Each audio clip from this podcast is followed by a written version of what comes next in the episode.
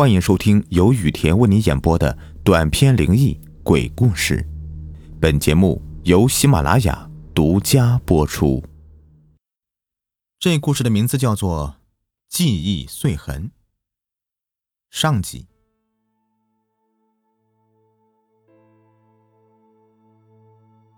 我是雨田，二十五岁，巨蟹座，有一个一见如故的女友。我和他的感情进展非常神速，很奇妙的是，对我的一切他很快就十分熟悉了，仿佛认识了很久很久似的。我总是打趣的问他：“喂，你该不会是我以前的朋友去整形的吧？”他笑了笑，什么都没有回答。有天。我还在公司里面加班，忙得焦头烂额时，大学同学大双意外的给我来了电话。雨田，你最近有没有碰到什么怪事？怪事？什么怪事啊？呃，比如说接到怪电话，半夜有人敲门，遇到神秘的人这一类的。那我倒没碰上什么怪事儿。怎么了？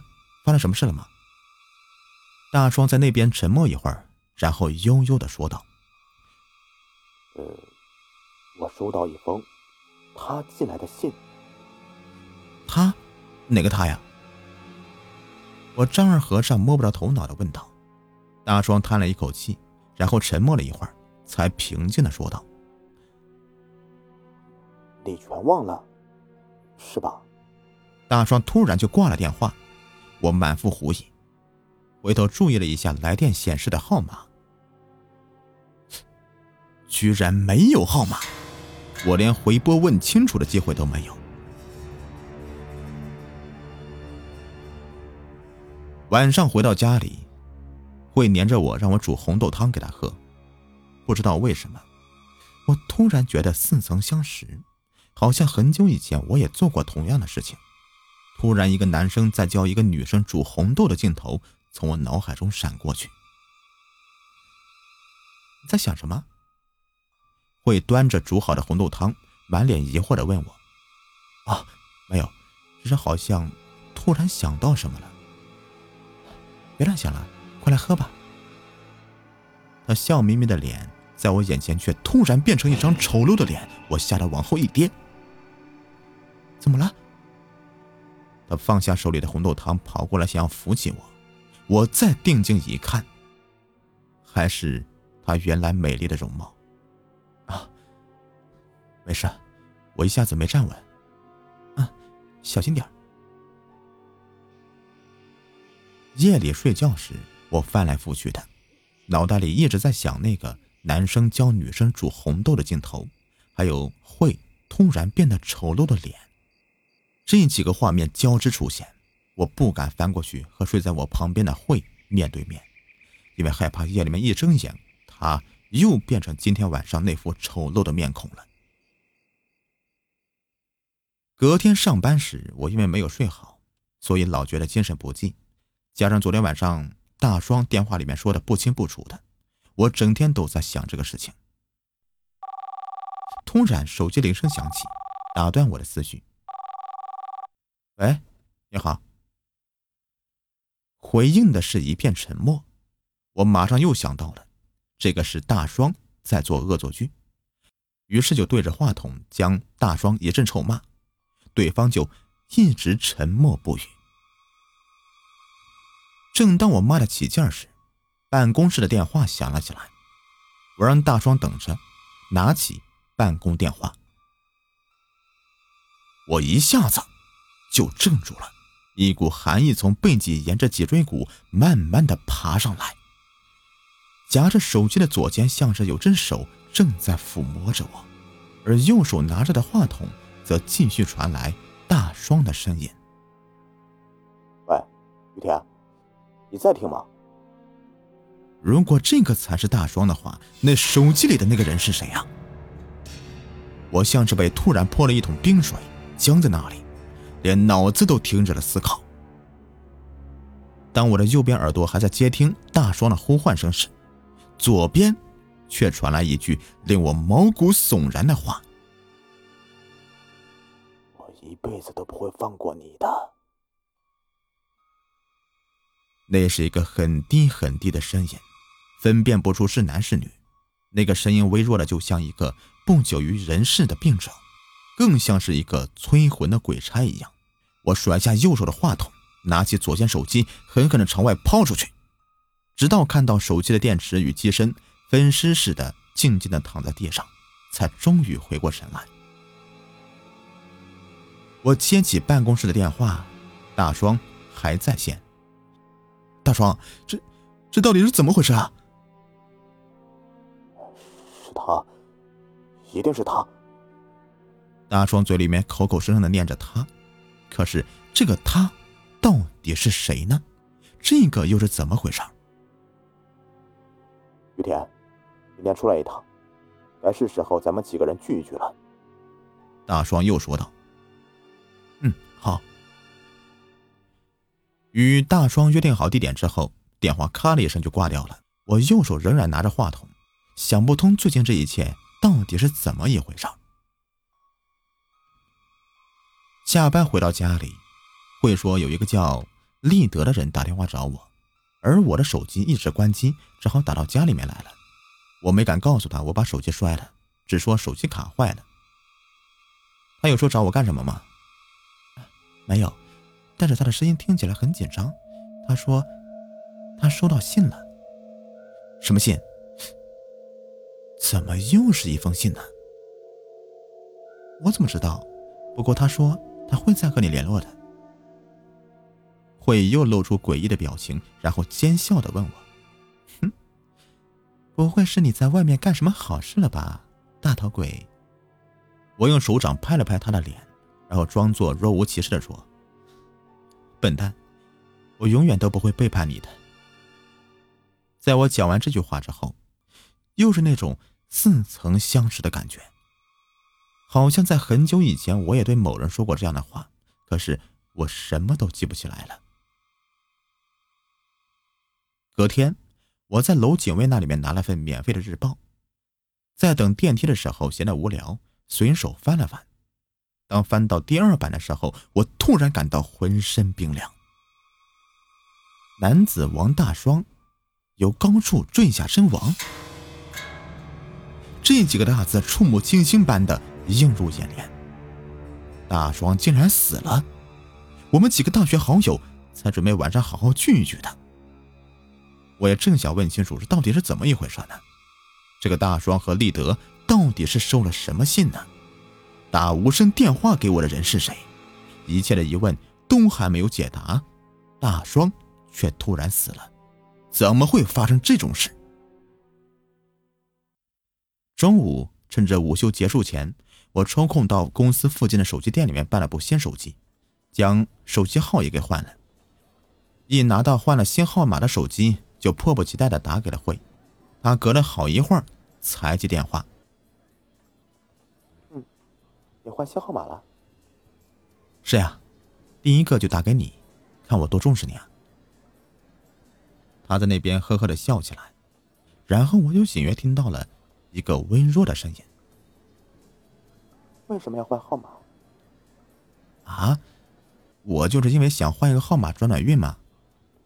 我随便讲了一个理由。我又没有问你为什么。会打断我的话，同时也再次打乱了我的思绪。那句话不是他说的，那那是谁说的？是谁问我为什么要换号码呢？我心脏的跳动速度再度的加快，匆匆的挂上电话后，我回到办公室里。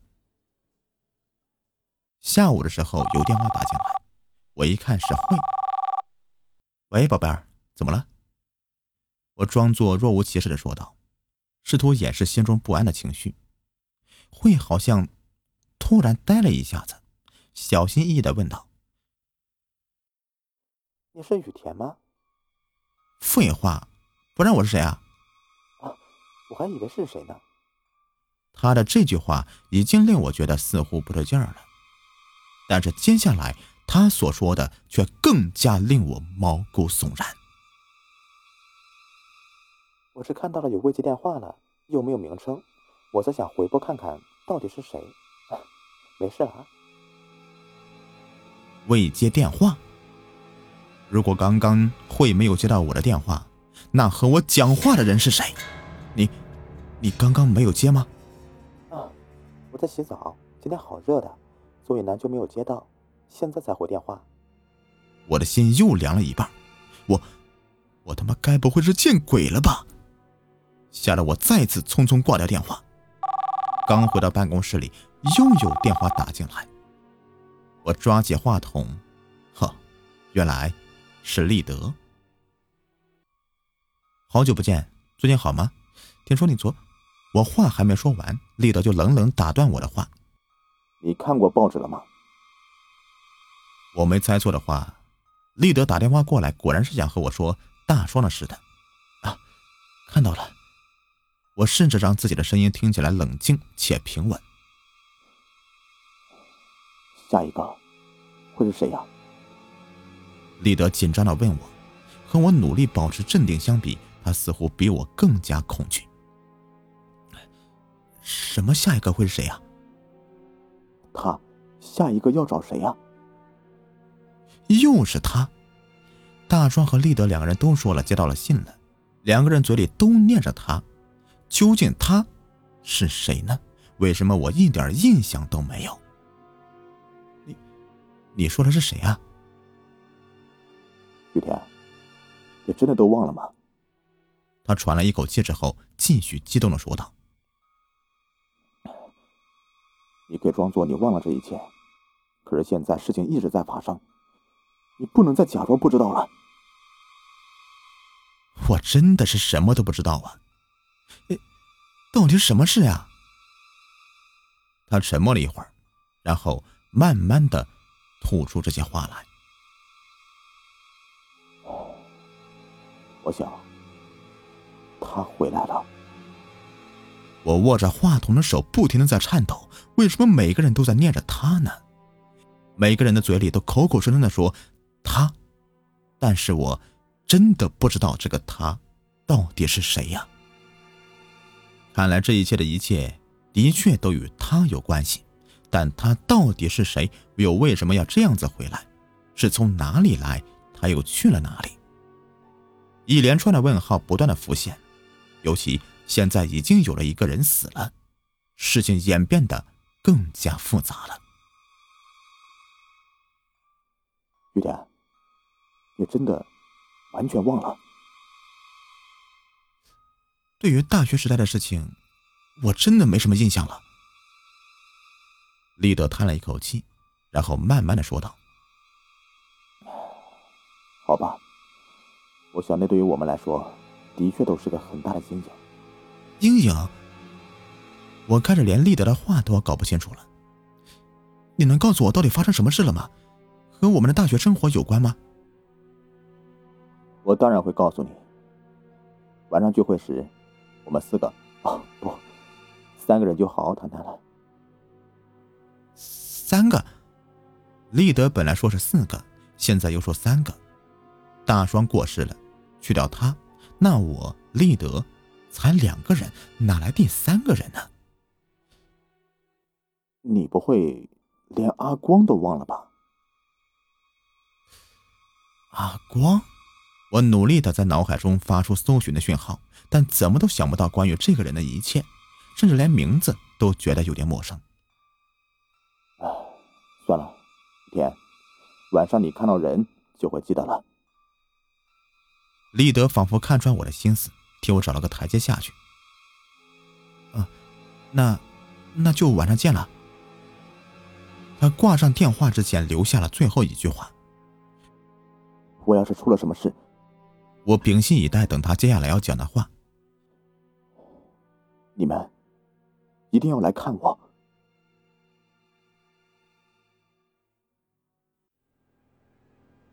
好不容易挨到了下班时间。我站在热闹非凡的地铁车厢里面，思考着这几天来的事情。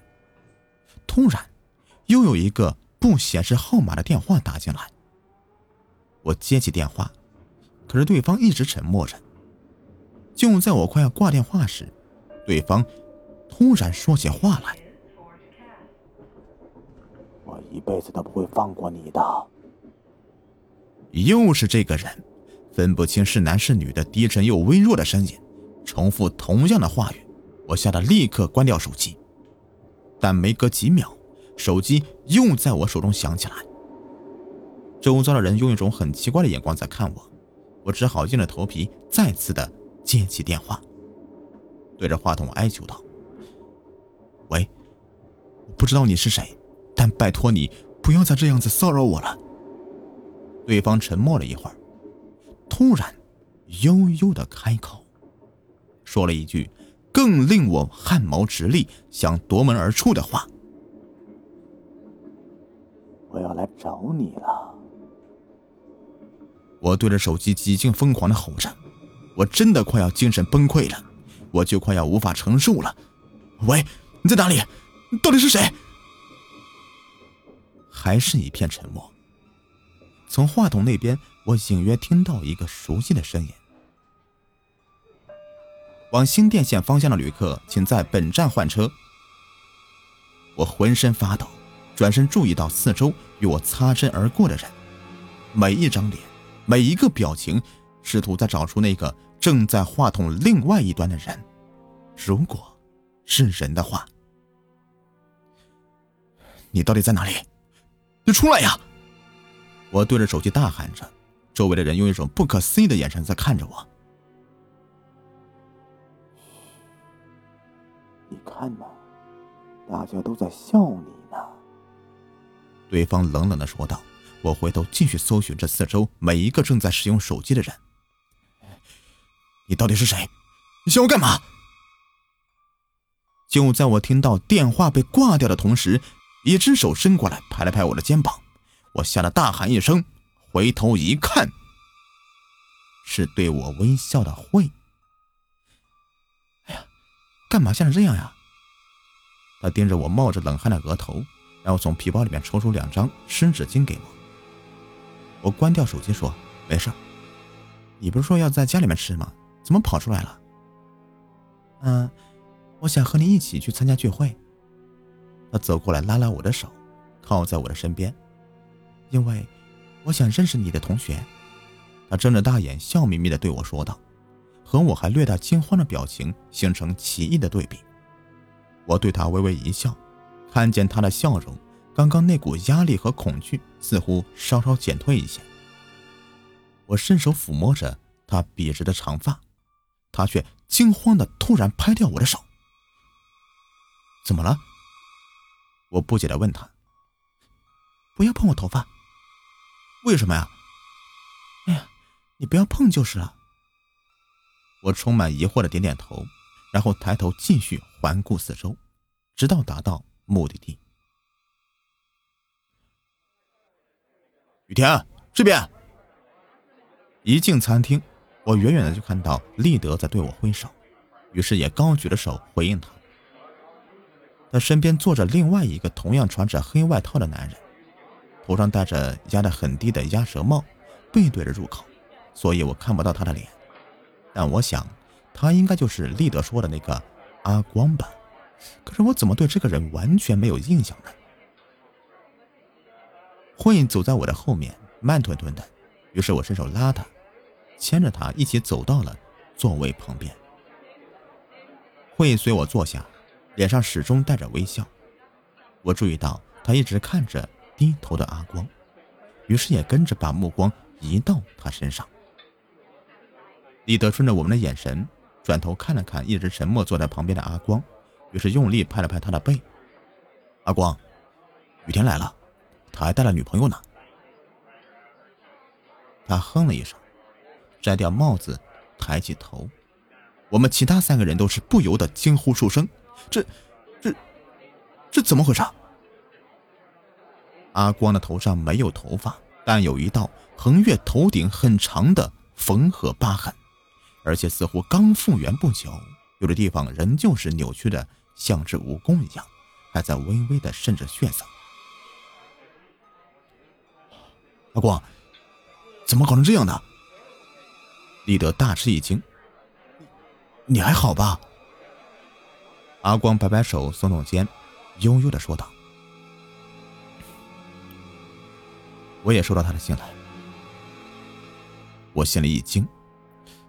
他也收到信了，为什么就我没有呢？呃，这个是我收的信。